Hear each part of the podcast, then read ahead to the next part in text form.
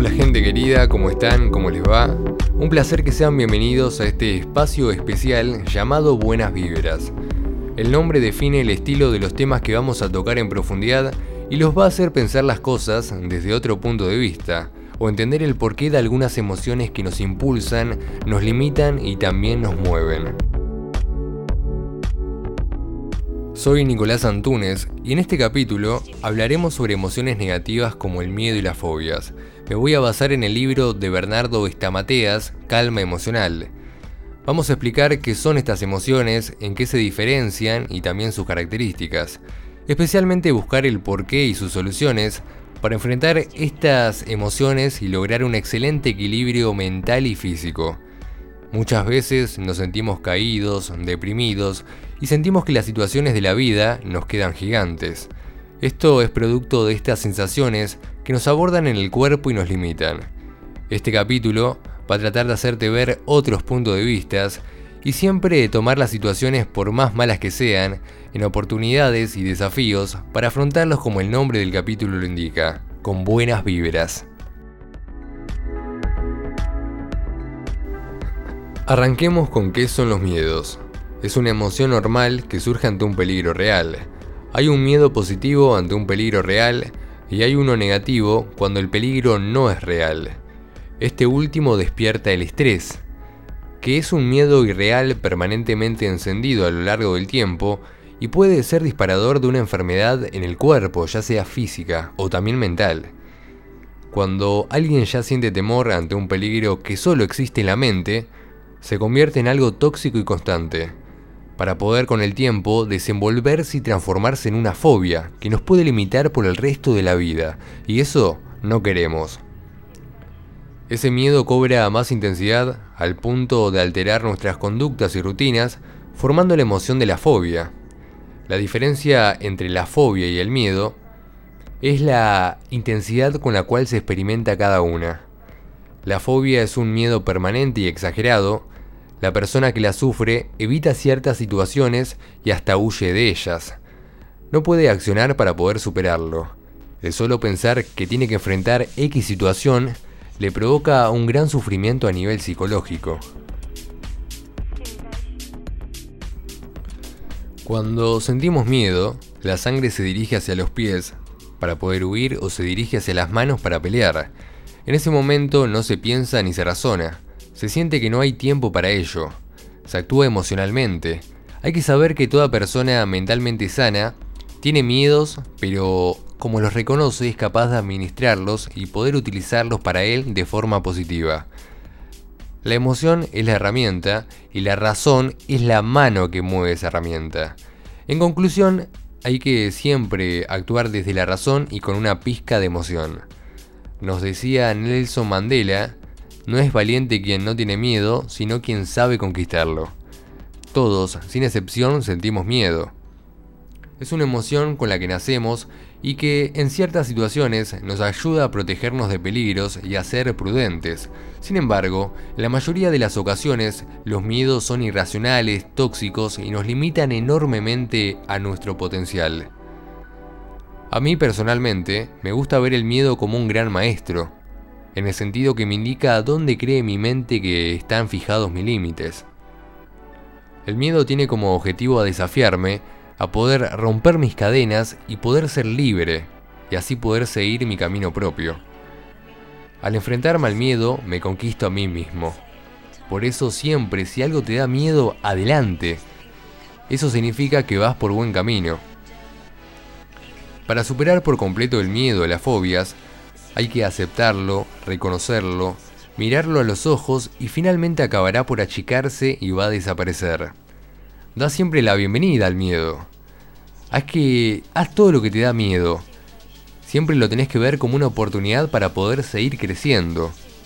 El miedo es una señal de que estás avanzando, enfrentando desafíos y abandonando esa bendita famosa zona de confort.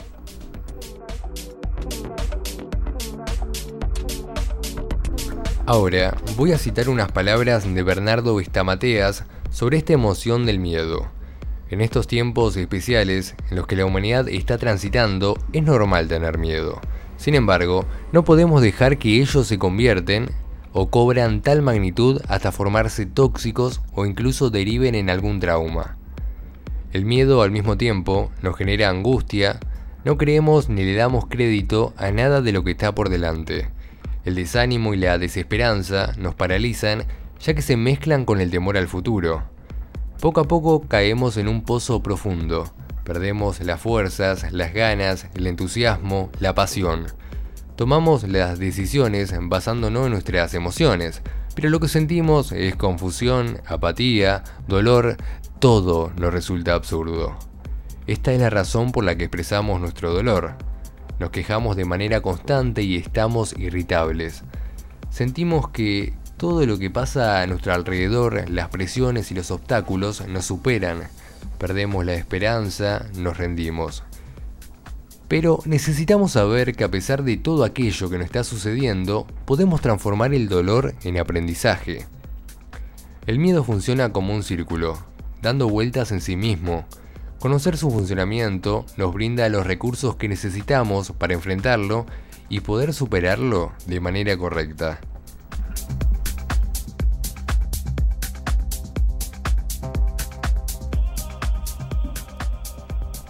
Con estas palabras para poder reflexionar, te voy a decir a continuación las 5 claves para superar tus miedos desde ahora mismo. Primero, deja de huir. Cuando tienes miedo a algo, es natural que pongas excusas para poder evitar y poder afrontarlo. Sin embargo, esta reacción provoca aún más miedo, ya que este te persigue con mucha más fuerza. Con esta actitud de huida, acabas teniendo miedo al miedo, lo cual es mucho peor. Segundo, deja de negarlos. A muchas personas le cuesta aceptar que tienen miedo, se autoengañan contándose una historia falsa para demostrar una valentía que no tienen. El primer paso para superar un miedo es poder aceptarlo. Número 3. Deja de luchar. No veas al miedo como un enemigo al cual tenés que derrotar porque siempre te va a ganar. Cuanto más peleas, más grande y más poderoso este miedo se convierte date cuenta que en el fondo es una lucha constante con vos mismo. Número 4. Hazte amigo de tus miedos. Permitite sentir el miedo en tu cuerpo, observalo, identifica cómo se manifiesta, cómo reaccionás, en qué partes de tu cuerpo, te transpira las manos, se te acelera el corazón, te tiembla la voz, te sonrojas.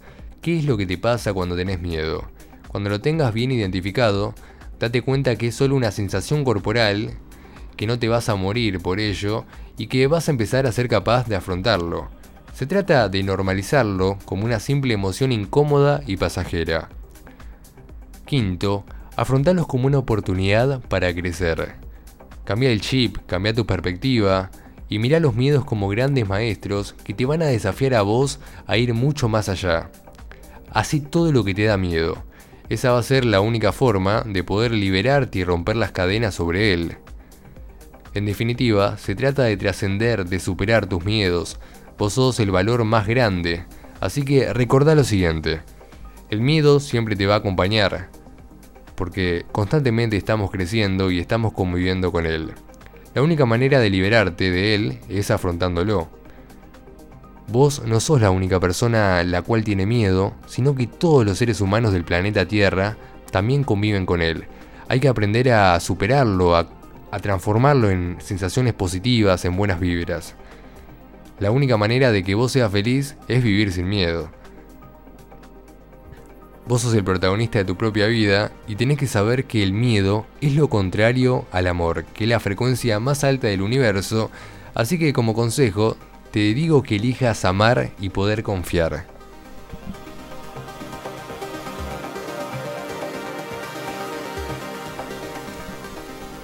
Como conclusión, vivir sin miedo no es posible. El miedo es necesario, pero superar el miedo que nos impide avanzar, el que nos bloquea, es una de las mejores formas de crecer como personas y de alcanzar una vida cada vez más plena. Bueno gente, llegamos al final de este capítulo para reflexionar y sacar conclusiones de todo tipo. En el siguiente episodio vamos a abarcar la emoción de la ansiedad y también la inseguridad. Así que un placer y nos vemos en la próxima.